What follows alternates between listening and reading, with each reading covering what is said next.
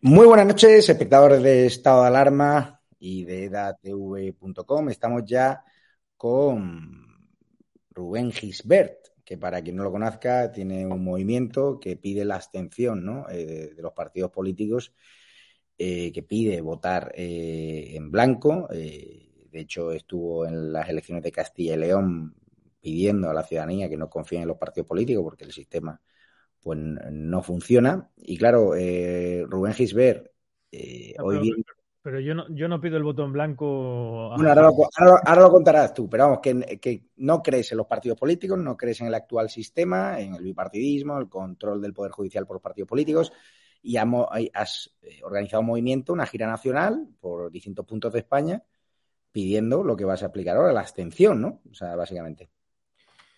Mm, bueno, en primer lugar, gracias por la invitación, Javier, una vez más aquí en tu canal. Me hubiera gustado que fuera para cumplir eh, la exigencia que establecimos la última vez, que era un debate con, los diputados de PP.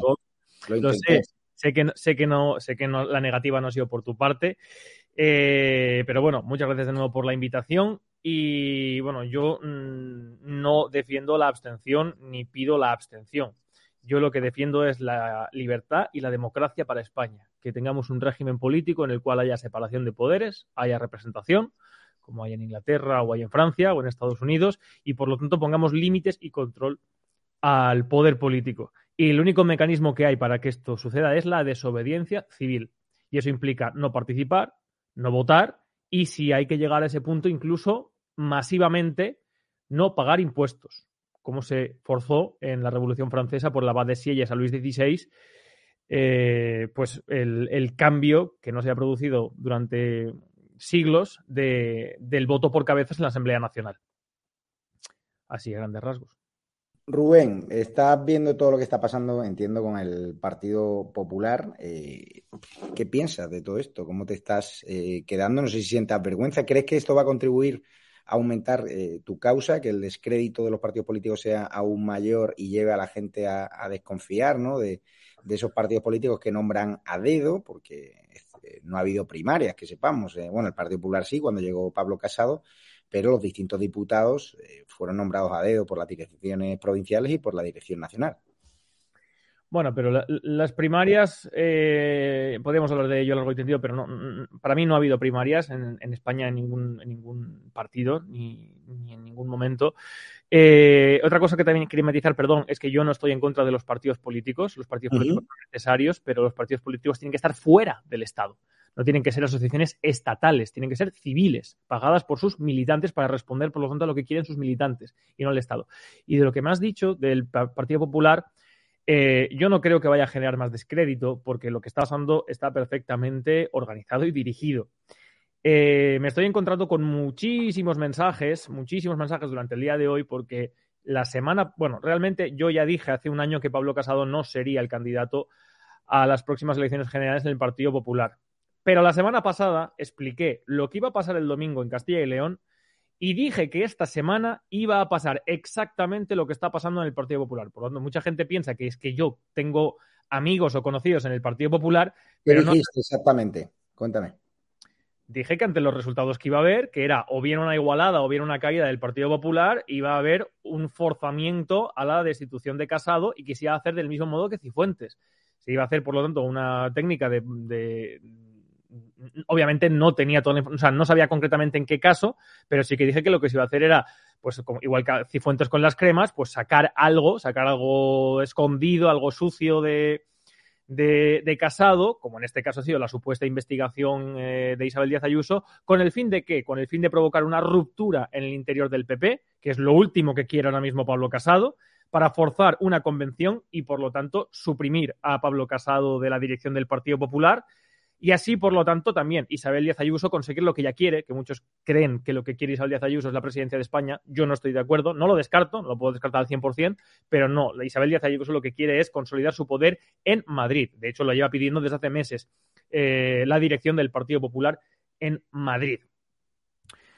Entonces, bueno, simplemente mmm, vaticiné lo que ha pasado ahora, pero no porque yo sea mago ni porque tenga contacto, sino porque es una cuestión de análisis y de método. La política es la lucha por el poder. Y si uno se distancia de bandos y de ideologías y de apoyar a alguien porque me cae bien o porque me cae mal y analiza eh, la lucha por el poder, es decir, lo, lo, los agentes, el oportunismo, eh, las situaciones, eh, la fuerza, que es lo que, vale la pena, lo que es el motor de la política, la fuerza en cada momento, puede vaticinar lo que está pasando, del mismo modo que vaticiné que Rusia no iba a atacar ayer, como dijo Estados Unidos. ¿Cómo crees que va, que va a acabar eh, toda esta guerra total entre Teodoro, Ayuso, Carromero, que ya ha dimitido, Pablo Casado? O sea, Hmm. ¿qué te dice Bueno, el olfato? Yo creo que, desde luego, quien ha, quien, ha, quien ha realizado esto es Miguel Ángel Rodríguez. No vayas ni siquiera a hablar de Ayuso, porque Ayuso, el que haya, y supongo que tú lo habrás, ten, tú habrás podido, Javier, cualquier persona que la conozca y haya hablado con ella cinco minutos, sabrá que la pobre chica, pues bastante hace con, con, con, pasar el día. No, eh, Miguel Ángel Rodríguez, que es el director y el que ha construido el personaje de Ayuso, del mismo modo que construyó el personaje de Aznar para vencer a Felipe González, es el que ha orquestado esto y ha utilizado la misma técnica que utilizó para las autonómicas de Madrid, que es ad adelantarse, adelantarse a la posible vicisitud en la cual se pueda encontrar en apuros Isabel Díaz Ayuso exigiendo, como exigió ya el lunes, que exigió el lunes, eh, la convocatoria de un, de un congreso para la presidencia de la Comunidad de Madrid, se ha adelantado a lo que le llevan enseñando y lo lleva, le llevan diciendo en la dirección del PP nacional, que es, oiga, mm, el PP de Madrid, de, como todos los, los eh, como todo el partido, depende de la Ejecutiva Nacional. No, sí. depende, no depende de usted. Y, y, por lo tanto han utilizado esta técnica para qué? Para abrir lo que todo el mundo, lo que un gran sector del PP y desde luego Isabel Díaz Ayuso estaba necesitando, que es eh, una crisis, una crisis en el PP porque es la única manera de forzar a Pablo Casado a un congreso que le lleve indefectiblemente fuera de la dirección del PP. ¿Por qué digo indefectiblemente? Porque Pablo Casado es un presidente mm, del partido muy impopular, eh, Isabel Díaz Ayuso es una figura política muy popular, cuenta con el apoyo de grandes medios de comunicación que casualmente son los que han filtrado esta información, que son El Mundo, El Confidencial, etcétera, etcétera. La gran mayoría de, de divulgadores de política que se podrían llamar así conservadores o derechas en Internet han hecho campaña por Isabel Díaz Ayuso y por lo tanto van a seguir eh, apoyando a Isabel Díaz Ayuso porque se entonces... Ha cortado, se ha cortado Rubén. Sí, perdón. ¿Hola? Sí, sí, dime, dime. Ya estás dentro. No, no, estaba diciendo que no sé qué es lo último que se ha escuchado, la, pero que... La, las últimas dos frases. Eh, que Isabel Díaz Ayuso cuenta con el apoyo de medios de comunicación, cuenta con la popularidad eh, en redes sociales de muchos divulgadores que han hecho campaña directamente por ella, y eso es lo que va a importar de cara a un congreso en el futuro. A la gente le importa bien poco que le haya dado a un amigo de la familia una, que eso es verdad, es cierto, le ha dado una, mm, una adjudicación en vía de urgencia, es decir, a dedo de una compra de mascarillas por un precio desorbitado eh, a una empresa que además no se dedica a ello y que habría la, en, principio habría la mediación de su hermano, que sí que se dedica a eso. Y bueno, to de todo eso hablaré ahora a las 10 en, en, un, en, un, directo que voy a hacer eh, en mi canal. Pero, pero básicamente ese es mi análisis. Yo creo que al final quien va a salir perjudicado, desde luego, y a quien le, le han hecho la cama una vez más, es Pablo Casado. Nosotros a las 10 menos cuarto de la noche, nada más acabar este directo, vamos a dar información exclusiva. He hablado con todos los implicados en este asunto hay mucha guerra sucia, eh, aquí no tiene ni todo el mundo, no, no tiene ninguna razón. Eh, se están peleando por adelantar o no un congreso regional tres meses. Eh, ¿En eso están pensando los políticos, Rubén, hoy en día?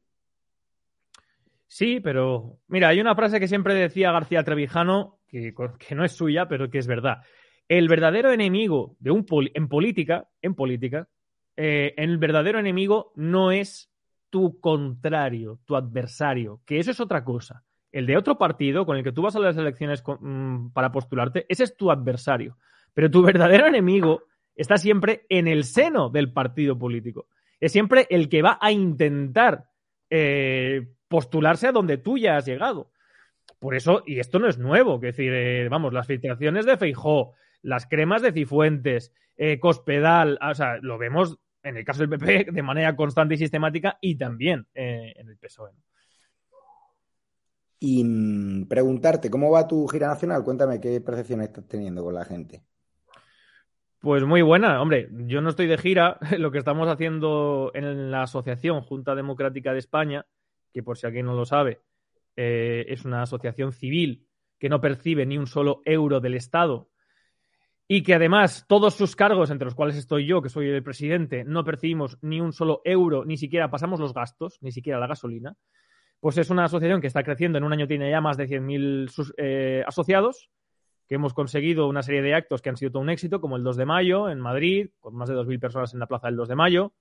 Con eh, el, pasado 30 de enero hicimos una manifestación bajo el lema Ningún impuesto sin control, eh, tomando el mismo grito que, que, tomaron los padres fundadores de Estados Unidos, no, no taxation without representation, sin representación que no nos, que no nos quiten unilateral, coercitivamente y violentamente nuestro patrimonio para hacer lo que les dé la gana. Y acudieron más de 10.000 personas, según Policía Nacional. Recorrimos toda la Gran Vía, hicimos un acto enfrente del Congreso que fue un verdadero éxito. Y este domingo teníamos pensado una ponencia, un acto cultural en Valladolid, hablando de los mecanismos de, de no participación, de no cooperación contra el Estado. Nos prohibieron ese acto, la Junta Electoral de Valladolid, y yo lo realicé a nivel personal. Lo solicité a nivel personal, me dieron el visto bueno y, lo realicé y también muy bien, la verdad. O sea que hasta ahora, pues por lo menos lo que sí que estamos demostrando es que hay una gran parte de españoles, y esto sí me gustaría que quedara muy claro, Javier, en todos los actos en los que nosotros hemos, hemos realizado, y vosotros no sé si habéis estado en alguno, hay españoles de todo tipo y hay ciudadanos de todo tipo. Hay los hay de derechas, de izquierda, jóvenes, ricos, pobres. De hecho, creo que esta noche tienes a alguien que ha estado por mi canal también, Roberto Centeno, pues en, la manifestación de Madrid estuvo la propia familia, el hijo y la mujer de Roberto Centeno, que es un, conocido. Y, bueno, pues eso es al final de lo que se trata y lo que procuramos, unir a la gran mayoría de los españoles fuera de las de, los, de, las tonterías maniqueas que utilizan los partidos para, para, dividirnos, con tal de exigir algo que podemos estar de acuerdo todos, que es que queremos poner límites y control al poder político, que no nos puedan encerrar en nuestra casa ilegalmente, como se ha hecho, que tengamos mecanismos de defensa, que tengamos capacidad de decisión sobre cómo se, si es pertinente los impuestos que tenemos, a qué se destinan y cómo se destinan. Todo eso, que es el ABC, lo básico en cualquier país, por lo menos con un régimen de libertades, como sería el parlamentarismo inglés o la democracia norteamericana o la cuasi democracia francesa, pues en España todavía está por conquistar. Y en eso estamos. Nosotros ayer en el Teatro Cerrilla, el vice y un servidor, lo reventamos también en el Ateneo. Había gente de, todos los partidos, gente independiente, gente que está harta de la restricción de, libertades. Lo que está claro es que comunicadores con muy poquitos recursos, como somos tú, nosotros, estamos teniendo un poder de movilización que grandes medios de comunicación no pueden y tratan de silenciarnos porque en tu movimiento te pasará como a nosotros, que no habrá habido una presencia mediática, nadie te habrá dado voz, a excepción de estado de alarma y poco más, ¿no? Eh, no, bueno, también tenemos algún medio también pequeñito como el del Foro de la Región que, ha, cubierto también los actos, pero eh, no solamente eso, sino que además, fíjate, la, Junta Electoral Provincial nos aplicó un artículo como si fuéramos un partido político, lo cual es ilegal, nosotros no nos postulamos a ninguna elección, y nos prohibió un acto público, supongo que a la vista del éxito que habíamos tenido en Madrid. Y además, eh, la manifestación que hicimos en Madrid, que fue bastante sonada, acudió Televisión Española y manipuló la, manifestación. Eh, dijo que había sido una manifestación de autónomos y una organización de autónomos. Nosotros pedimos el derecho de rectificación, no han respondido, a pesar de haber abierto el correo más de 100 veces. Y, bueno, pues eh, es un ejemplo, ¿no? Como todo aquello que está. Lo que pasa es que, claro, en vuestro caso, sí hay un acercamiento a un partido del Estado y, eso sí que me distingue de vosotros. Bueno, nosotros somos, Alvise ha atacado muy duramente a Vox, ¿eh?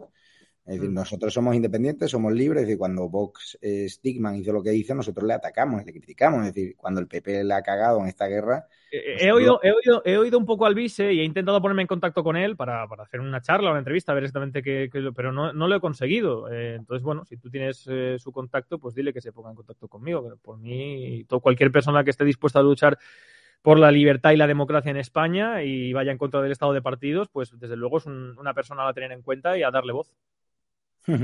¿Y hacia dónde va Rubén? O sea, ¿cómo te va el asunto del derecho? ¿Te vas a centrar más en el derecho, la movilización social? O sea, cuéntanos.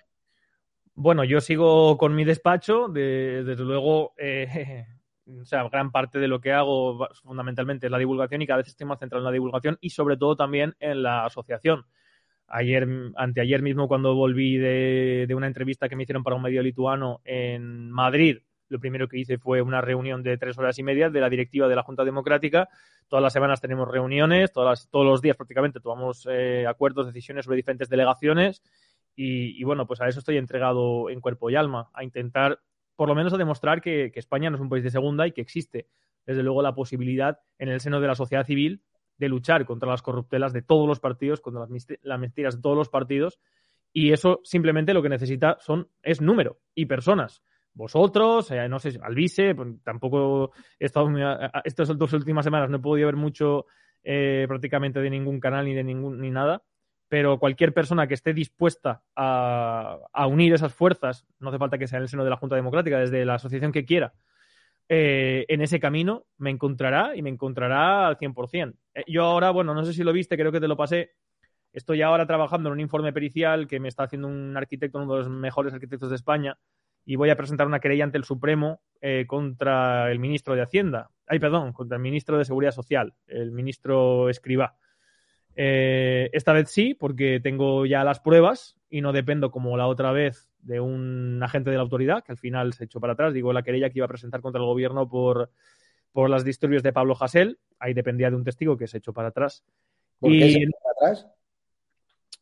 Bueno, porque era un agente de la autoridad de Cataluña y mm. obviamente no quería exponerse, supongo, aunque mm, por, esa fue la razón por la cual yo anuncié la querella. Yo anuncié la querella creyendo que así, aunque no podía dar su nombre desde luego ni nada, pues se comprometía, y tengo las llamadas a, a, los cuarteles de los mus de escuadra, etcétera, etcétera. Pero en este caso concreto, como no dependo de nadie más que de los datos, y los datos son palmarios a cualquier persona que los investigue, eh, desde luego algo que considero palmario es el delito de falsedad documental del ministro Escriba, que no hace más que poner en evidencia algo que, como el caso de Ayuso ahora, pues estamos viendo, y es que la corrupción en España es el factor de gobierno. Cuanto antes, cuanto antes se conozca y se extienda por España, pues antes cambiaremos esto, pero mientras mientras estemos peleando por si aquel es más guapo, si este es un rojo, si el otro es un facha o si no sé qué, pues así poco vamos a hacer. Pues así es. Pues Rubén, muchísimas gracias por tu tiempo. Eh, nada, eh, darte voz cada vez que necesites eh, a tu movimiento. Nosotros estaremos a favor, en contra seremos neutrales de todo tipo de movimientos, pero al menos damos voz, no silenciamos a nadie. Tú has sido muy crítico con políticos con los que nosotros tenemos buena relación. Se te da voz, se les invitó a tener un debate a tres contigo, pasó lo que pasó y no quisieron volver. Pero a mí nadie me puede acusar de estar al servicio del PP o de Vox o de censurarte porque si no, no estarían ni, ni siquiera aquí. De hecho, ya me ha escrito alguien de un partido diciéndome que por qué te doy voz. bueno, no me extraña, no me extraña porque sea, productores y directivos de televisión y gente que está en los medios de comunicación ya me han, ya me han trasladado que, que, que, tienen mi veto. O sea, que de ninguna manera puedo ya aparecer como he aparecido este último año en Cuatro al Día o en programas como Horizonte, etcétera, etcétera, y que no que, se, que, que cualquier medio que, que, me dé voz, pues, eh, en fin, que no pueden. Eh, que es algo que también eh, he dicho, pero solo hace falta, supongo, pues verlo, ¿no? Así Oye, que... con toda, con todo esta, el tema de la reforma fiscal, nos van a seguir friendo impuestos autónomos y tal. Es decir, eh, tú, bueno, muchos impulsasteis un ataque bestial contra televisiones que os criticaban por eh, iros a Andorra o algunos de vosotros, no tú, sino gente que se ha ido a Andorra a tributar. ¿Crees que la fuga sigue siendo constante a Andorra y a Portugal? Creo que la fuga va a continuar y va a seguir. Eh, además, fue muy interesante, fíjate, Javier, en aquella ocasión el debate, que los las televisiones sabes cómo funcionan, algo lo postergan mientras de audiencia están hablando de un tema hasta que se, hasta que se, hasta que se cuece, ¿no? Pues fíjate, el tema de Andorra, ¿cuándo se acabó? Se acabó en el momento en el que, eh, sobre todo Roma y yo, en, en, Cuatro al Día y luego en La Sexta y en otros medios de comunicación, llevamos el foco del problema de Andorra a donde nadie lo puede discutir. Podemos discutir si los impuestos son altos o bajos, podemos discutir si son pertinentes o impertinentes, pero no hay nadie que pueda discutir que en España los impuestos se toman unilateral, coercitivamente por parte de la clase política sin que haya ni un solo mecanismo, ni un solo mecanismo de control de si esos impuestos son pertinentes, de dónde se destina ese dinero, de quién lo realiza, quién lo coge, quién lo controla. Todo eso nadie lo puede discutir porque es un hecho. Por lo tanto, ahí se terminó el tema de Andorra. Y ahora mismo eh, tampoco, tampoco puede discutir nadie que España gasta más de lo que ingresa, que España necesita constantemente del, crédito del Banco Central Europeo a, tipo cero y que la pérdida de estímulos, la retirada de estímulos por parte de DAFID y seguramente también por parte del Banco Central Europeo, pues va a llevar a España a, un, a, una, a una subida de impuestos. Y lo siento mucho por parte de tu audiencia, que supongo que no entenderá lo que voy a decir o lo tomará como un ataque partidista, que a mí poco o nada me da igual. Eh, da igual que gobierne PP, da igual que gobierne Vox, da igual que gobierne quien sea porque los partidos que entran a formar parte del Estado ya le deben miles de personas su puesto, su cargo, a que ese partido siga siga en la estructura del Estado actual. Y eso es lo que justifica el hecho de que tengamos un gasto que supone unas duplicidades administrativas de 100.000 millones de euros anuales. Algo que supongo Roberto Centeno a posteriori os comentará mejor que yo, ¿no? El tema de las cifras. Por lo tanto, desde luego va a haber una fuga de personas, pero lo que hay que hacer y lo que hay que incentivar, desde, yo lo intento desde mi canal y espero que vosotros también desde el vuestro, no es a irse fuera. No es la solución para la gente, para mi generación y la gente de, de 20, 30, 40 años, eh, a ver, eh, irnos fuera y buscarnos la vida en Andorra o por ahí. No, la solución es luchar por nuestro país. La solución es plantarle cara a este estado de partidos de una vez.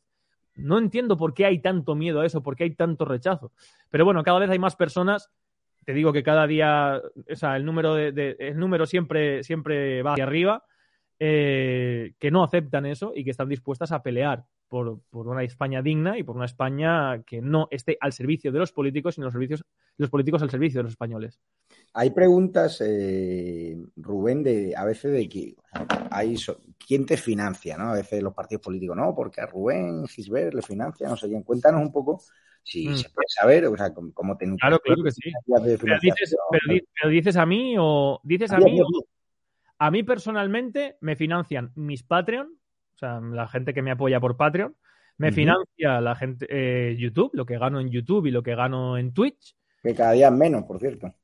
Sí, que cada día es menos porque desmonetizan vídeos y tal. Y luego mi trabajo como abogado. Esa es, esa es la actividad que me financia. O sea, no hay no hay partidos políticos ni gente independiente de otro. Absolutamente, absolutamente nadie. De hecho, todas mis donaciones y tal, todo está pasado. O sea, yo declaro hasta más, hasta el, hasta el último euro y no hay ni, creo que no hay ninguna donación. La más, la donación más grande que he tenido es además de una mujer, Elena. Un fuerte abrazo que, que es de 300 euros una vez por PayPal y que le prometí que lo destinaría en exclusiva a la realización del documental sobre don Juan de Borbón, el padre de Juan Carlos, y así ha sido.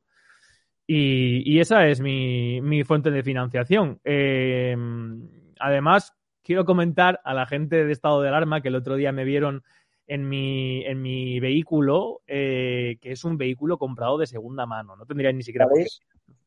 Es un BMW E93, un BMW Cabrio que es un vehículo muy bonito y que, bueno, pues igual... ¿Qué problema hay? O sea, es que yo lo que no entiendo es, ¿qué pasa? ¿Te gustan los coches? ¿Te compras un coche de puta madre o un No, no, no, no, me gustan los coches. Yo compré ese vehículo hace dos años, lo compré por eh, 11.000 euros, me descontaron 2.500 por la entrega de mi antiguo vehículo, por lo tanto y entonces ni siquiera tenía dinero de YouTube, tenía dinero de trabajar de profesor y de abogado en prácticas. Y con, el dinero que ahorré, pues pagué esos 8.500 euros de diferencia y ya está.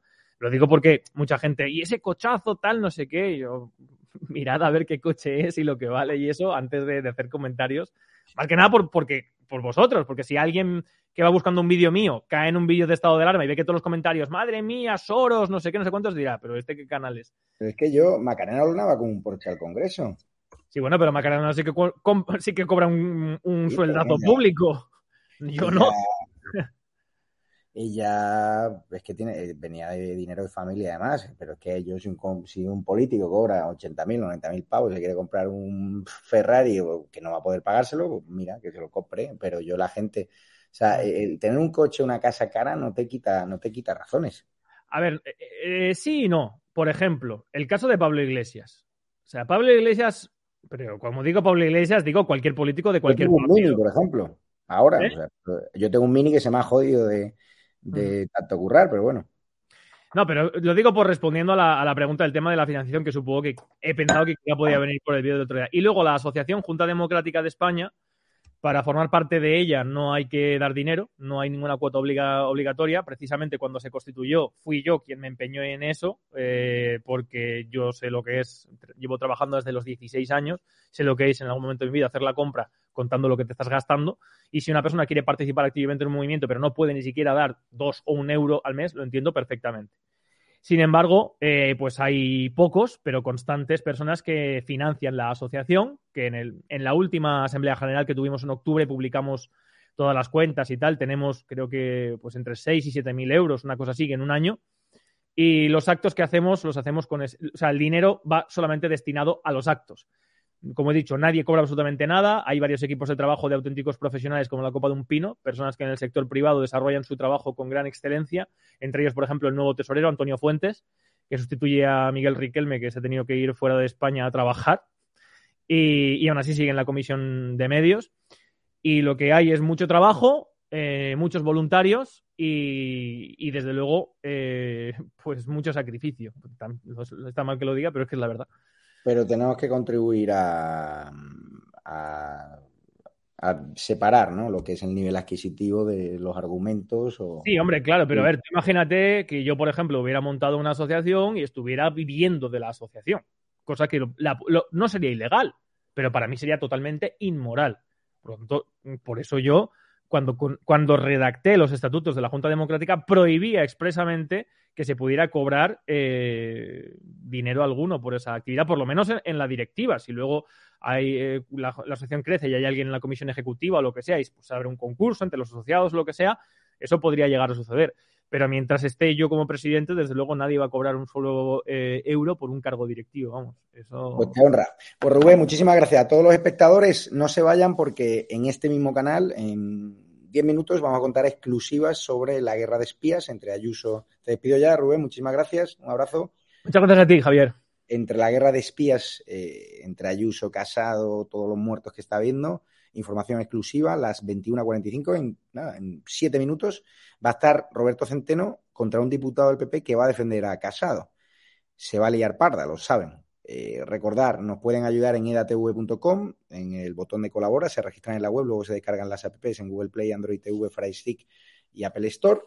Luego pueden hacerlo en Patreon, pueden hacerlo en la cuenta bancaria ES72 2085 9298 7803 3043 1954. También tienen el Bizum por aquí, 678-566-760.